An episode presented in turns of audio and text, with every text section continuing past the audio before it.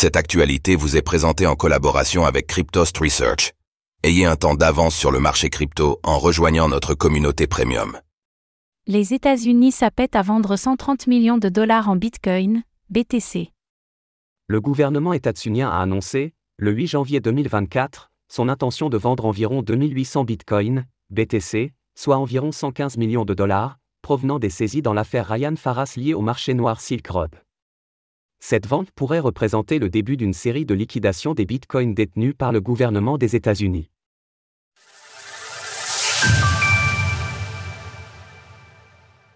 Les États-Unis se préparent à vendre leurs bitcoins. Le 8 janvier 2024, le gouvernement des États-Unis a déposé un avis de vente de plus de 2875 bitcoins, BTC, répartis en deux lots, le premier d'environ 2816 BTC, estimé à 115 millions de dollars, et un deuxième de presque 59 BTC, soit l'équivalent de 3 millions de dollars.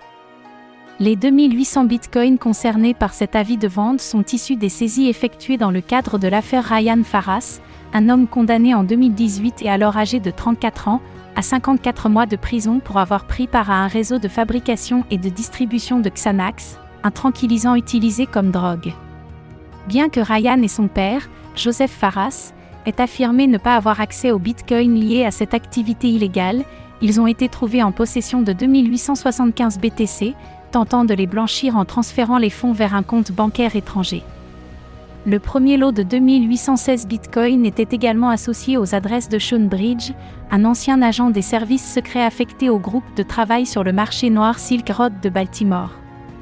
À noter que le gouvernement états-unien, grâce à diverses saisies, détient environ 194 000 BTC, équivalent à 8 milliards de dollars, ce qui en fait l'entité possédant le plus de bitcoins au monde, même devant MicroStrategy.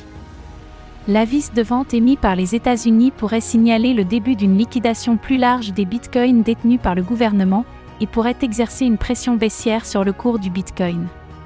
Qu'est-ce que cela signifie pour le marché des crypto-monnaies? La vente de ces 2875 BTC représente une faible partie des volumes de vente enregistrés ces dernières semaines sur le marché des crypto-monnaies et ne devrait pas impacter significativement sur le cours du bitcoin.